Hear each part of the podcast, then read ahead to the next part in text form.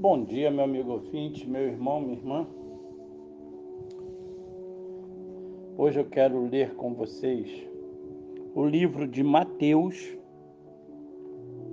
capítulo 24, a partir do versículo 42, o qual nós lemos assim: Portanto, vigiai, porque não sabeis em que dia vem o vosso Senhor.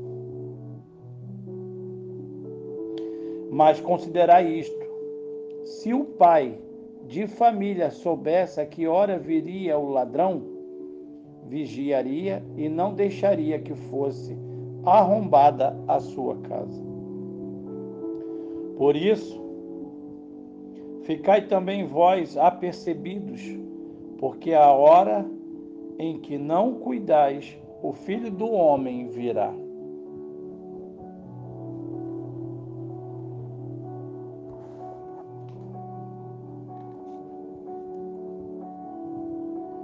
O capítulo 24 de Mateus trata da volta de Cristo.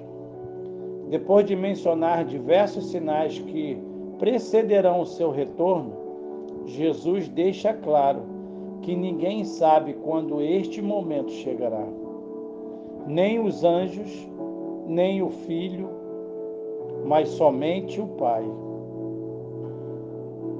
Nos capítulos 24 e 25, ele relata então diversas parábolas sobre a iminência de sua volta e a necessidade de vigilância por parte dos cristãos.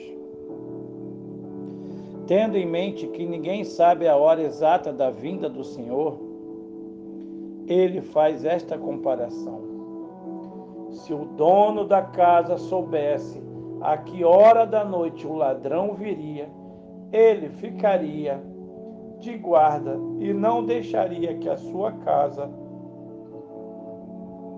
fosse arrombada. Assaltos ocorrem frequentemente, especialmente em tempos de crise econômica. Naquela época, os ladrões arrombavam a casa escavando um buraco na parede e roubavam todos os bens do proprietário. A maioria das casas da Galiléia era feita de barro. Depois de chuvas fortes, quase sempre tinha de ser reparadas. Era possível abrir um buraco na parede e a parábola indica que os bandidos o faziam facilmente. Se o dono da casa soubesse a que horas os ladrões viriam, com certeza vigiaria para impedir que o roubo acontecesse. Jesus não contou esta parábola para exortar seus ouvintes a tomar medidas de segurança em suas pequenas casas rurais. Ele quis exortá-los a serem vigilantes e a viver de tal maneira que pudessem esperar com confiança a vinda de Cristo e o julgamento que ele fará. Em muitos lugares do Novo Testamento, a vinda de Cristo é comparada com a vinda de um ladrão durante a noite. Claro que cristão não se compara a um ladrão. O inesperado de sua vinda é que lembra um assalto. Entretanto, sua vinda só é imprevisível para quem não espera. Estes sim serão surpreendidos. Aqueles que entendem e esperam pela vinda de Cristo não serão surpreendidos, pois o estarão aguardando. Meu amigo, prepare-se para a volta de Cristo, vivendo hoje como se ele já estivesse visível ao seu lado.